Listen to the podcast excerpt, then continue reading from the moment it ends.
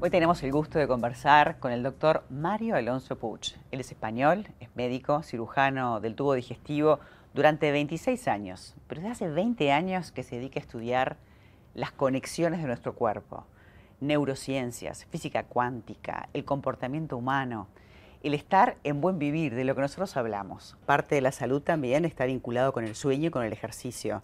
O sea, para poder estar en salud y poder eh, sentirnos mejor, y pensar y emocionarnos y manejar todo ese entorno, es clave manejar todo junto, ¿no? Sí, el, sueño es uno de los eh, temas más importantes. Yo suelo poner un ejemplo muy sencillo para que todo el mundo comprenda la importancia de dormir. Yo suelo preguntar a veces en algunos foros en los que participo, ¿quién piensa que la naturaleza es inteligente? Y es raro el que no levante la mano. Digo, vamos a ver, la naturaleza de un organismo, mm, ¿qué quiere? Primero, que sepa cómo alimentarse. Segundo, que sepa huir de los peligros. Tercero, que se pueda reproducir.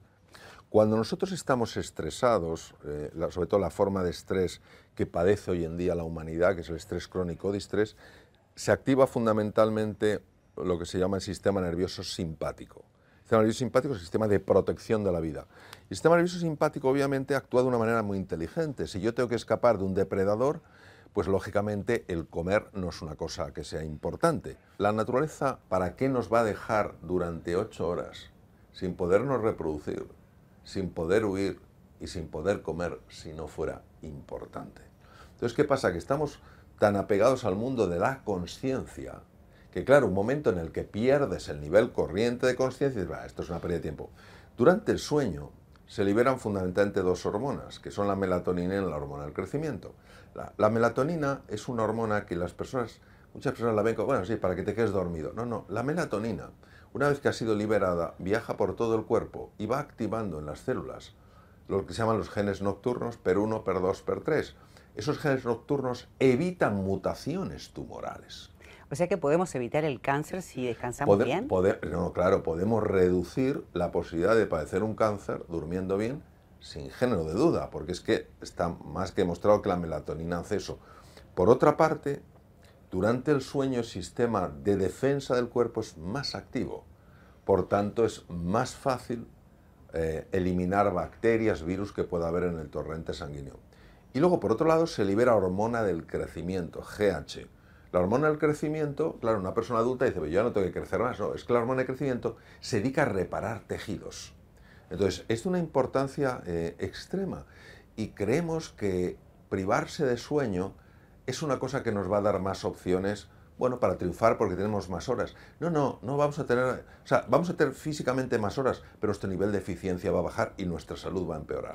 Vivimos como si no, no fuéramos a morir, no nos preparamos para la muerte y estamos pendientes del ordenador o del celular a cualquier hora. Eso hace que no conciliemos el sueño y entremos como en un ciclo negativo. Sí, sí, mm, tenemos que comprender que la tecnología para el ser humano tiene un poder de atracción brutal.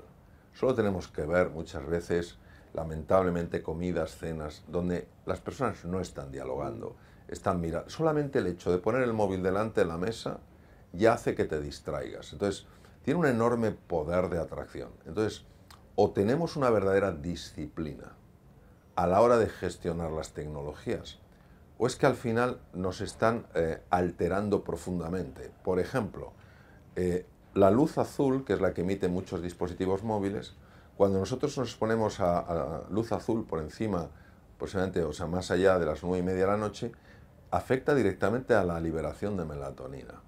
Eh, los dispositivos de luz azul, eh, lógicamente, tiran mucho de la atención. Entonces, unos problemas que estamos viendo hoy en día es la subida más que alarmante de los trastornos de déficit de atención o el síndrome eh, de déficit de atención, etc. Entonces, muchas veces decimos, no, vamos a dar medicación, ¿no? Habrá que dar medicación en algunos casos. Yo no digo que no, pero vamos a ir al origen.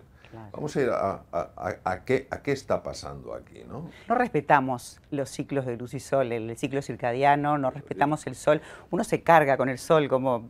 Realmente uno está como distraído. Creo que lo que le pasa al ser humano es que está como distraído. A mí me encanta que un médico, un doctor nos hable de, de encontrar esa unidad, de sentir que somos toda una cosa, porque en un momento éramos un brazo, ¿no?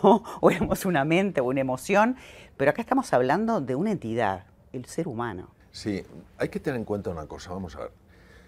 El organismo humano es excepcionalmente complejo. Entonces, cuando uno estudia simplemente el hígado, tiene que estudiar la anatomía del hígado, que es muy sofisticada, la, la escribió muy bien Quinot, la fisiología, la patología, etc. Cuando estudia el páncreas, lo mismo. ¿Cuál es el problema? Que lógicamente hay que estudiarlos de forma separada, porque si no es de demasiada envergadura para poderlos estudiar. El problema está en que luego nos olvidamos de que estaban unidos. Es como si yo me dedico a estudiar las piezas de un rompecabezas y luego me olvido de que el rompecabezas solo tiene sentido cuando todas las piezas están juntas. Y la super especialización hoy en día, pues el, oftalmólogo que solo eh, trabaja retina, el tal que solo, el cirujano general digestivo que solo hace cirugía hepatobiliar. Llega un momento en que pierdes de vista el conjunto. Y eso tiene implicaciones muy profundas. Puede darse la situación de un paciente enfermo y le ve el cardiólogo, le ve el neumólogo, le ve eh, el, el aparato digestivo, pero nadie se está dando cuenta de que ese enfermo no come ni siquiera el aparato digestivo, porque está explorando otras cosas. Entonces, y que pueden haber gatillos emocionales que también están este, reaccionando para que ese paciente esté de una manera y de la otra. Ah, por supuesto. El, el, mundo de las emociones realmente ha sido estudiado recientemente. Yo cuando empecé a estudiar este tema, hace ya, era muy jovencito, ni siquiera la mayor parte de los psicólogos estudiaban las emociones. Porque da la sensación que las emociones, estas cosas que llaman como habilidad, eh, cosas blandas, ¿no? Eh, que no tienen importancia. Cuando la emoción es un estado corporal, ¿cómo no va a tener importancia un estado corporal? ¿Cómo el hecho de que una persona ante una enfermedad caiga en la sensación de impotencia y desesperanza no va a tener un impacto en la evolución de esa enfermedad? ¿Cómo una emoción relacionada con la ilusión de recuperarse, con la confianza de que las cosas van a salir bien, ¿cómo eso no va a tener un impacto a nivel celular? Naturalmente que lo tiene, pero hemos estado durante años negando una realidad evidente. Lo obvio lo hemos obviado. ¿Por qué? Porque hemos mirado con unas lentes, con unas gafas, con unos anteojos que no corresponden a la realidad. Nos está dando una imagen distorsionada. Entonces, afortunadamente hoy los nuevos descubrimientos sobre la conexión entre los procesos mentales y corporales han hecho que muchos médicos, muchos profesionales de la salud o conectados con la salud hayan dicho, oye, esto es una cosa relevante. Ha sido un lujo, un privilegio para nosotros tenerlo en esta corta instancia en Uruguay. Ojalá regrese. Gracias por habernos acompañado. Muchos conceptos, muchos contenidos para vivir en, en bienestar, en buen vivir. Vamos a tener varias entregas de esta nota. Esperamos que las disfruten también como nosotros.